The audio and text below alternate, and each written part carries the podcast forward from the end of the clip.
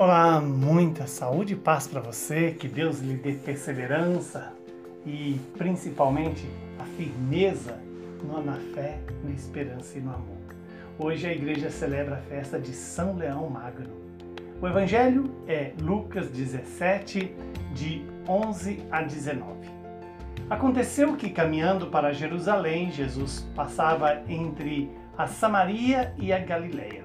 Quando estava para entrar num povoado, dez leprosos vieram ao seu encontro. Pararam à distância e gritaram: Jesus, mestre, tem compaixão de nós. Ao vê-los, Jesus disse: Ide apresentar-vos aos sacerdotes. Enquanto caminhavam, aconteceu que ficaram curados. Um deles, ao perceber que estava curado, voltou glorificando a Deus em alta voz. Atirou-se aos pés de Jesus. Com o rosto por terra, lhe agradeceu. E este era um samaritano. Então Jesus lhe perguntou: Não foram dez os curados? E os outros nove, onde estão? Não houve quem voltasse para dar glória a Deus, a não ser este estrangeiro. E disse-lhe: Levanta-te e vai, a tua fé te salvou. Palavra da salvação. Glória a vós, Senhor. Que palavra bonita e motivadora a sermos agradecidos a Deus. Estamos diante de um evangelho em que eu e você precisamos nos perguntar: onde eu me encontro neste evangelho? Como aquele que foi curado e reconheceu a cura? Ou aquele que achou que a cura era quase obrigação de Deus? Quando os leprosos gritam, eles chamam Jesus de mestre. E mestre na concepção judaica é muito mais do que alguém que ensina uma teoria, uma ideologia. Mestre é aquele que ensina a vida. E Jesus então, quando ouve, diz a eles: Ide apresentar-vos aos sacerdotes. Veja que aqui Jesus dá uma ordem. E essa ordem é ir aos sacerdotes, é cumprir a regra, a lei, que dizia que deveria se oferecer um sacrifício ao sacerdócio, ao sacerdote, é, como forma de gratidão por aquilo que recebera.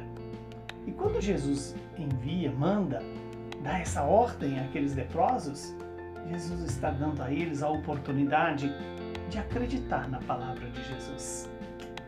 Que eu e você hoje possamos acreditar nessa palavra. Essa palavra que nos envia a nos apresentar ao sacerdote. Para quê? Para que sejamos curados dos nossos pecados. Mas não basta somente ir ao sacerdote. É necessário exercitarmos a gratidão, o reconhecimento, o louvor a Deus por tudo aquilo que Deus tem nos dado. E veja que dos dez, apenas um que voltou, recebeu um prêmio muito maior do que a mera cura da lepra. Como Jesus disse lá, levanta-te e vai, a tua fé te salvou.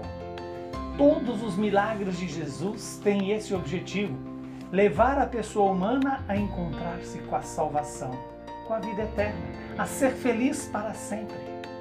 Que Deus nos dê essa graça de sermos livres do pecado, que é pior do que a lepra, e mais ainda, sermos gerados na, na gratidão, na, no reconhecimento de Deus como Senhor da vida, aquele que pode não só nos curar das doenças físicas e espirituais, mas também nos conceder a vida eterna.